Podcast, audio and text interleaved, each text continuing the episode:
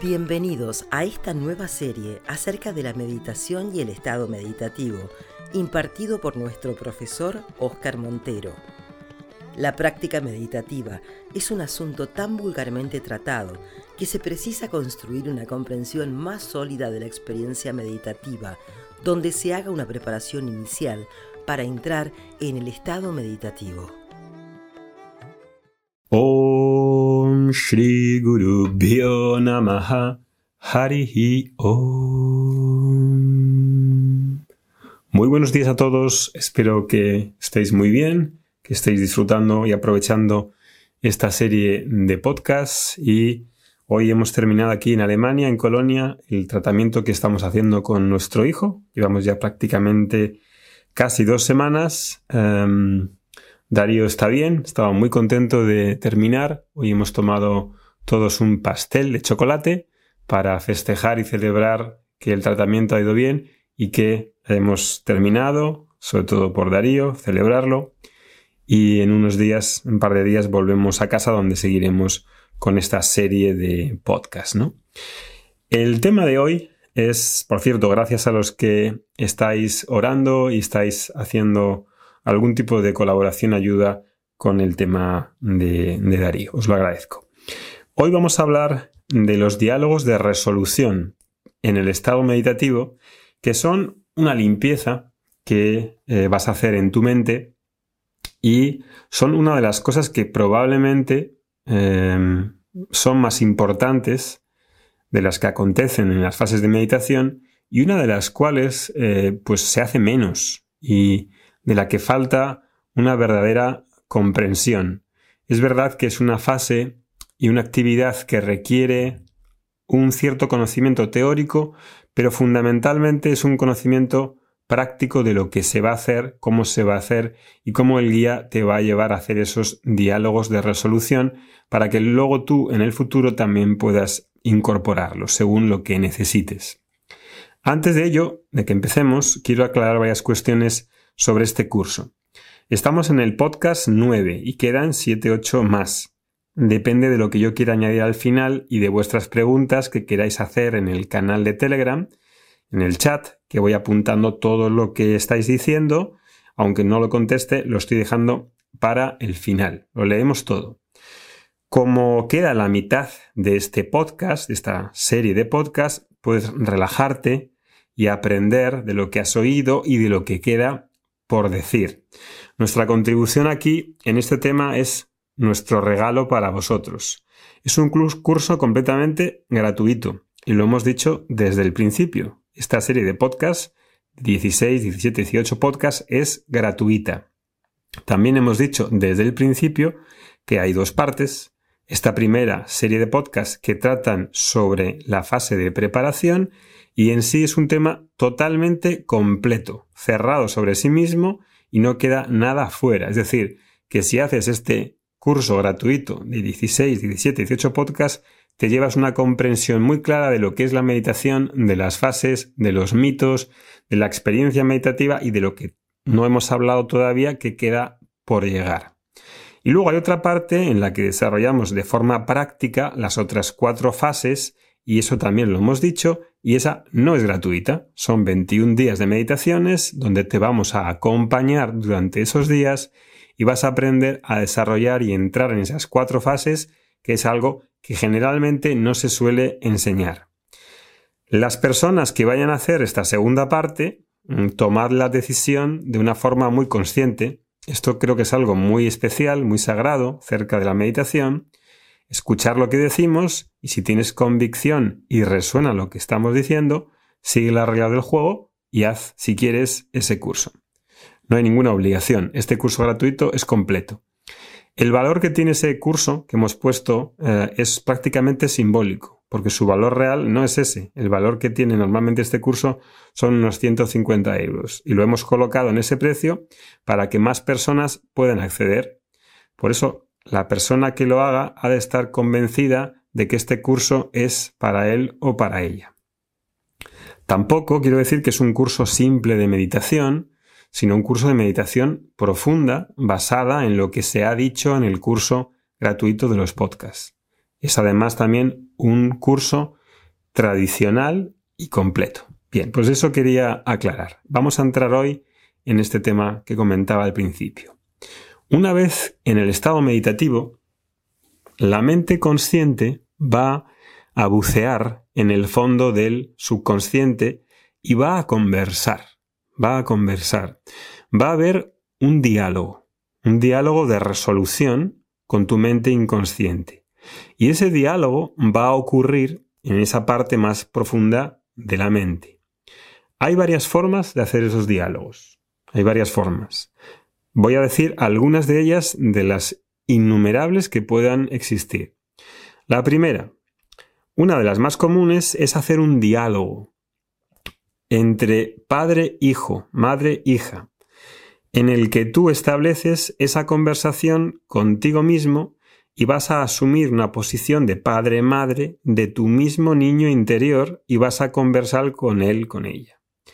Este mismo ejercicio, si recuerdas, lo hicimos hace varios años en un curso que todavía está disponible, que se llama Curso de Introducción a Vedanta, o las cuatro búsquedas humanas, los Purusartas, donde hicimos cuatro meditaciones de ese tipo en el que había conversaciones o diálogos de resolución de padre-madre, eh, padre-hijo, madre-hija.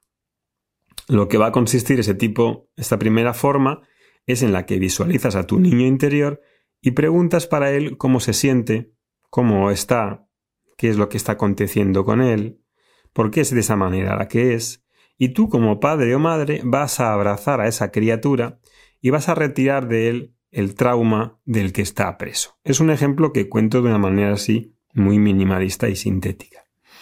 Una segunda forma, por eso decía que hace falta ver esas meditaciones de forma más práctica para ver cómo se hace eso.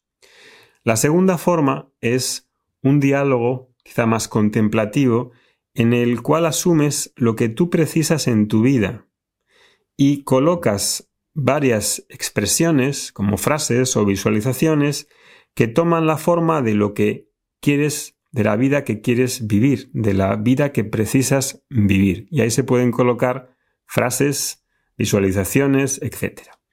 Una tercera forma serían los diálogos no verbales, que también tienen diversas formas. En vez de conversar o dialogar con tu niño interior, haces algún tipo de acción simbólica, como bailar o como bañarte en un río, también lo hicimos en ese curso de introducción, en el que puedas expresar o soltar alguna emoción en la que se ha quedado preso. Una cuarta forma son los diálogos donde no hay personas involucradas, como el niño interior o la figura de padre-madre, sino que observas un tipo de objeto. Un tipo de objeto, como por ejemplo una flor. Esta la vamos a utilizar dentro de la meditación que hagamos en esa tercera semana en la que vamos a hacer los diálogos de resolución. Tomaremos una flor y esa flor, ese objeto, pues haremos varias cosas con esa flor y se irá abriendo, por ejemplo, irá floreciendo, y cuando tú observas la flor abriéndose en el subconsciente, tú eres la flor, tú te abres, tú floreces. Es una forma muy interesante también que permite muchas modalidades. La quinta forma es una de las más poderosas y ya no es ni objetos eh, ni personas, sino que visualizas una localización, una sala, por ejemplo, o un sitio, y dices ahí para ti mismo que ese sitio representa lo que eres. Ahí se pueden colocar ciertos objetos y las cosas que hay en esa sala las vas a reorganizar como si estuvieras pidiendo al subconsciente que se reorganice. Esta forma también la vamos a usar. Bien, pues estos son algunos de los ejemplos que se pueden hacer dentro del estado meditativo, una vez que hemos entrado en el estado meditativo, y se puede hacer algo dentro ahí que en esos diálogos se interfiere, como decía anteriormente, en el funcionamiento interno y son una forma donde reescribes lo que está en tu subconsciente, porque tu subconsciente e inconsciente están más receptivos, más abiertos, no hay esa coraza o caparazón de la mente crítica hiperracional en el estado de vigilia que se pone eh, en guardia y que adquiere como una figura muy crítica cuando en el estado meditativo estás ahí, tu inconsciente está escuchando y es capaz de recibir esos contenidos de una forma en la que pueda tener un efecto terapéutico mayor que si fuese en un estado no meditativo. Como digo, las formas eh, son infinitas de todo eso que se puede hacer y se puede descubrir dentro del estado meditativo como una aplicación terapéutica. Es un campo con muchísimas posibilidades. Yo espero que los psicólogos lo vayan incorporando si toman también como base todas estas fases eh, preparatorias en las que hay una fase de profundización, en las que tienen una integridad mayor que lo que se puede hacer, por ejemplo, en la autohipnosis. También tiene una aplicación, lógicamente, de autoconocimiento, que es lo tradicional, y lo que se hace en Vedanta cuando hace falta internalizar el contenido de lo que se escucha en Vedanta. Para poder llegar y hacer esa reescritura, hace falta, lógicamente, hacerlo también varias veces hasta que se aprecie el efecto. Si lo haces un día, pues no tiene por qué hacer milagros. No creemos en esos fuegos artificiales. Hay un trabajo de fondo que no es un trabajo industrial, que no es un trabajo de tiralíneas matemático, sino que es un trabajo más, más artesanal en el que ese efecto mm, irá haciéndose según el inconsciente presente contenidos que tú no sabes cuáles va a presentar y que no sabes cómo va a reaccionar y cómo va a reorganizarse. Ese trabajo, aún siendo de esa manera, que no sea eh, mm, hecho con tiralíneas, pues de alguna manera ha de medirse y ha de medirse fuera de la meditación, es decir, en nuestra vida operativa, existencial y esencial. No es solamente un viaje interno que yo me pego en la meditación y me coloco y ahí estoy bien y ahí veo todo ese tipo de... en ese estado estoy bien, me siento bien, sino cómo afecta todo eso que hago a mi vida cotidiana, a la filosofía operativa de la vida que tengo y cómo me tomo, cómo puedo hacer un cambio de funcionamiento en mi mente, ¿no? Realmente funciona cuando aquellas cuestiones internas son traídas y resueltas. En cierto modo, son resueltas. Si eso se sigue repitiendo, es que no está funcionando, ¿no? Es un proceso medio cíclico que involucra varias facetas por parte de la mente y que hay una autocuración por parte de ella, ¿no? Pues eso es lo que os quería decir sobre este tema de las del diálogo, de las resoluciones que se van a hacer, que se pueden hacer en estado meditativo. estado meditativo no solamente te quedas ahí, sino que hay algunas intervenciones que se puedan hacer. Eso es lo que me, me gustaría dejar claro. Ahora, la última etapa que nos queda que ver aquí en estos mm, podcasts de las fases es la vuelta para retornar al estado normal. Y básicamente consiste en hacer una salida más abreviada que la entrada, que llevaba, la entrada nos ha llevado más tiempo, ¿no? La salida ahora es más rápida, ¿no? Si en la entrada hicimos en los ejercicios de profundización y junto con la relajación inductiva le dedicamos 20 minutos o 25 minutos, ahora sale más rápido. Si utilizamos una escalera de caracol, ahora subes. Si abriste una puerta, ahora cierras. Vas un poco al revés de esos ejercicios iniciales. Antes de salir al estado de vigilia normal, también es conveniente establecer antes de salir el deseo por continuar meditando. Muy importante.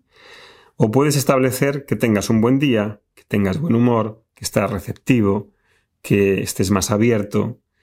Lo que precisas para ese día, en la mente, antes de salir, puedes hacer una petición al inconsciente para que ese lo pueda mantener fresco dentro de él y se quede. Para volver, utilizaremos pues varias técnicas. La más común es llevar, traer otra vez la atención al cuerpo, dando vida a la individualidad, haciendo respiraciones más profundas para volver. Cuando no se hace una vuelta adecuada, a veces la mente se queda en un estado demasiado profundo mm, y le cuesta salir, incluso puedes quedarte con poca energía o tener dolor de cabeza, etc.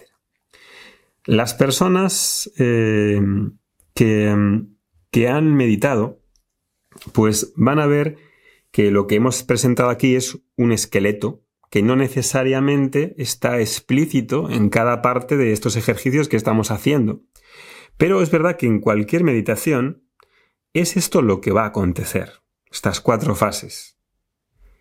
Los que meditáis o llevan mucho tiempo meditando, si os ponéis a pensar en vuestra experiencia meditativa, si además habéis estudiado este tema, casi de forma mm, indudable vais a encontrar estos fenómenos. Y esas experiencias van a estar ahí, puesto que la mente humana es la misma para todos. La única diferencia que hace la meditación realmente es ver si puedo mudar de estado de mi mente. Meditar, en este caso, no es hacer algún ejercicio como dar los nombres de Shiva o los nombres de Hare Krishna, decir Om Namah Om Namah Om Namah o Hare Krishna, Hare Krishna. Esos mantras funcionan como una preparación si junto con esos mantras soy capaz de mudar de mi estado mental y uso ese estado mental para alguna cosa en mi propia vida. Por eso es tan importante conocer estas fases y saber qué se puede hacer también en ese estado meditativo. El canto de mantras, como vamos a ver también en el, en el curso, prácticamente en todas las eh, meditaciones hacemos un uso extensivo del sonido de los mantras, porque los mantras son, tienen un poder muy curativo para la mente ya que el mantra induce claramente una conexión con lo divino y con el orden cósmico. Y así es normal que te sientas más cerca de Ishvara, de Dios, cuando en ese estado meditativo, dentro del estado meditativo, repites esos mantras. Eso creo que es todo por hoy. Mañana continuaremos Dejamos abajo del podcast el enlace a las inscripciones del curso de 21 días que comienza el 24 de septiembre. Este podcast continuará hasta el 23 de septiembre y si hace falta hacer uno de preguntas y respuestas también lo haremos. Y si vas a hacer el curso de 21 días, que tengas la convicción de hacerlo porque es bueno para ti y para mejorar la experiencia de tu meditación. Nos vemos mañana. Shanti Shanti Shanti Harihi Om.